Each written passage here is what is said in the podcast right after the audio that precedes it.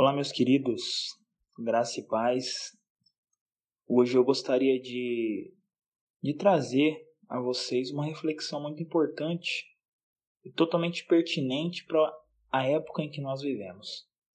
Hoje nós encontramos vários modelos e vários tipos de Jesus por aí. Nós temos pessoas, por exemplo, que acreditam que Jesus é aquele cara hippie, paz e amor, sossegado e tranquilo, que não incomoda ninguém, não enche o saco de ninguém, ele deixa a pessoa pecar à vontade, o importante é ela ser feliz. Nós temos outros tipos de Jesus, como o muçulmano crê, o islamismo ensina, que é o Jesus profeta. Ele é um homem, né? ele veio, porém a morte dele foi, foi é, forjada, não foi uma morte real. Na verdade, quando ele morre ali, ele não morre de verdade. As pessoas simplesmente tiram ele da cruz enquanto ele está vivo, né? E depois colocam ele é, para fora do túmulo. Enfim, é, existe também o Jesus abortista, né? Aquele Jesus que favorece o aborto. Existe, existe também o Jesus que favorece é, regimes comunistas. Enfim, muitos tipos de Jesus. Existe inclusive até o Henrique Cristo, né? Você deve conhecer o Henrique Cristo.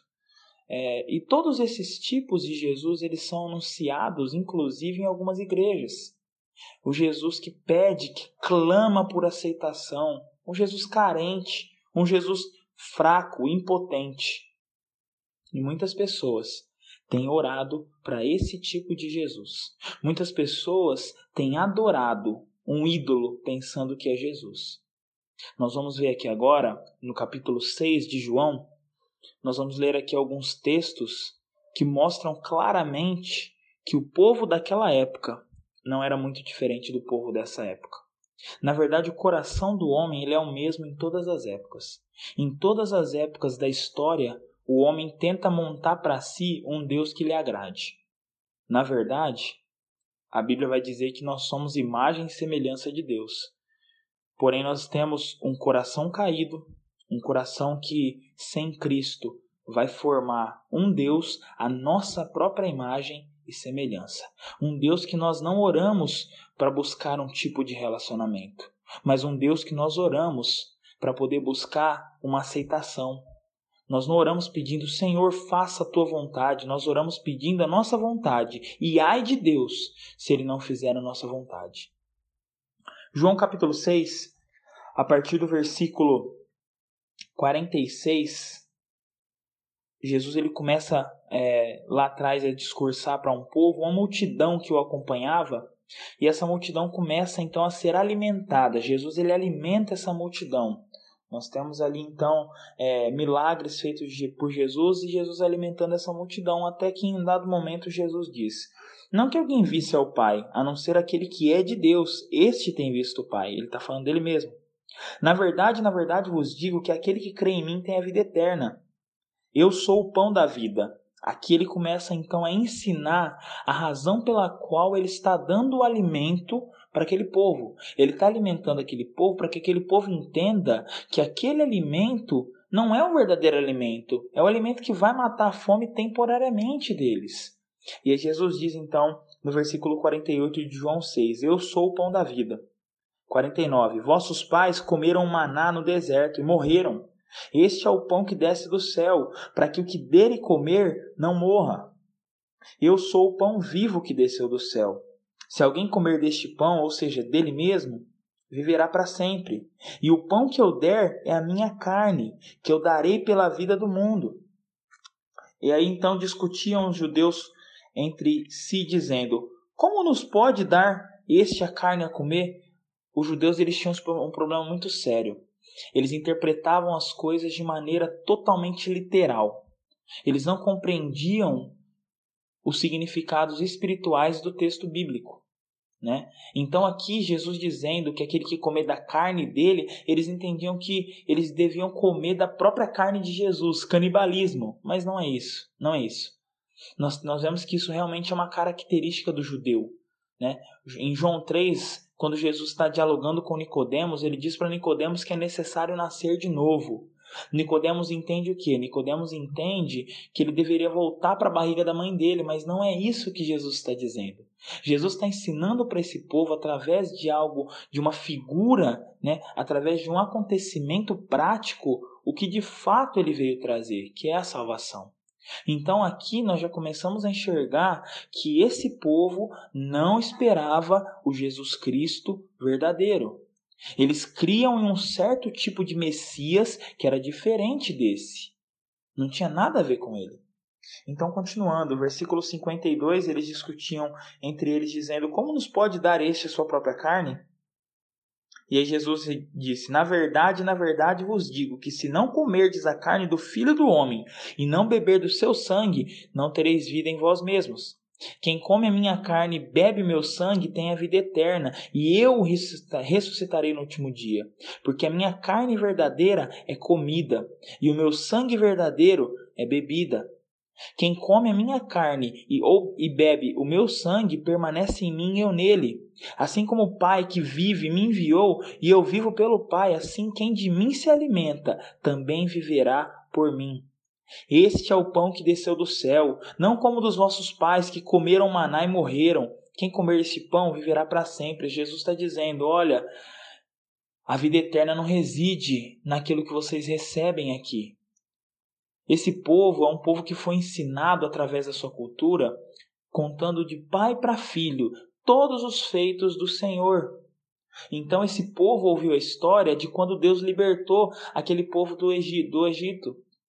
E aí do Egito eles foram para o deserto. E aí no deserto Deus os alimentou com maná. O maná que veio do céu, um alimento dado sobrenaturalmente por Deus. E aí nós temos esse povo aqui ouvindo de Jesus. Sabe aquele alimento? Eles alimentaram seus pais, só que eles morreram. Não é o alimento eterno. Não é a comida que vai dar vida eterna para vocês. Jesus está usando aqui um exemplo, né, uma ilustração de algo claro que acabara de acontecer, para mostrar que a vida eterna reside em se alimentar de Jesus. E nós sabemos, e a própria palavra de Deus diz, que o nosso alimento é a Escritura, é a Bíblia. Então, se nós não nos alimentamos da Bíblia, se nós não nos alimentamos de Cristo através da Bíblia, nós então não temos vida em nós mesmos. Versículo então 59. Ele disse essas coisas na sinagoga, ensinando em Cafarnaum. Muitos, pois, os seus discípulos, ouvindo isso, disseram: Duro esse discurso, quem pode ouvi-lo? Olha, Jesus ele confrontou aquele povo e aquele povo começou a reclamar: Olha, Senhor, esse sermão é muito duro. Quem que pode ouvir? E aí ele continua: Sabendo, pois, Jesus em si mesmo que os seus discípulos murmuravam, ele disse: Isso te escandaliza? Que seria, pois, se vocês vissem o filho do homem é, subir para onde primeiro ele estava? O espírito é que vivifica, a carne para nada se aproveita. As palavras que eu vos digo são espírito e vida, mas há algum de vós, alguns de vós que não creem, porque bem sabia Jesus desde o princípio quem eram os que não criam e quem era o que havia de o entregar. E dizia: Por isso eu vos disse que ninguém pode vir a mim se por meu Pai não lhe for concedido. A obra da salvação é completamente de Deus. Ninguém é salvo por vontade própria. Ninguém é salvo porque acorda num belo dia e diz: opa, hoje eu quero ser salvo. Não. Todos são salvos pelo convencimento do Espírito Santo, pela fé dada pelo Filho de Deus, que é o autor da fé, e por Deus ter regenerado o coração. É uma obra do Deus Trino. É uma obra do Deus poderoso, não obra do homem. E aí Jesus ele continua é, dizendo: é, desde então, né, muitos ali dos seus discípulos tornaram para trás, ou seja, viraram as costas e foram embora, já não andavam com ele. Então disse Jesus aos doze, aos doze discípulos ali, aos apóstolos: Vocês querem ir também? E aí Pedro responde: Senhor, para quem iremos nós? Tu tens as palavras de vida eterna. E nós temos crido e conhecido que tu és o Cristo, o Filho do Deus vivo. Olha só, aqui nós chegamos então na primeira conclusão dessa mensagem. Cristo, ele, Pedro, ele entendia que Cristo era o Filho do Deus vivo.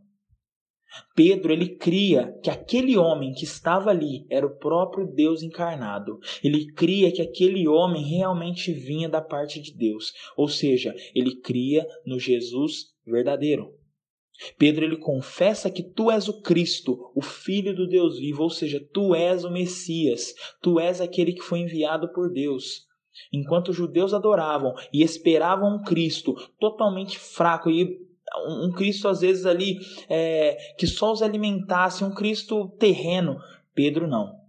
Pedro ele diz que só em Cristo tem as palavras de vida eterna. Só em Cristo tem as palavras de salvação. Pedro ele reconheceu o verdadeiro Cristo. Aí a pergunta é: quantos aqui adoram ao verdadeiro Cristo? Faça uma análise Olha para a maneira como você enxerga a pessoa de Jesus Cristo e depois busca na Bíblia o que a Bíblia fala sobre Jesus Cristo.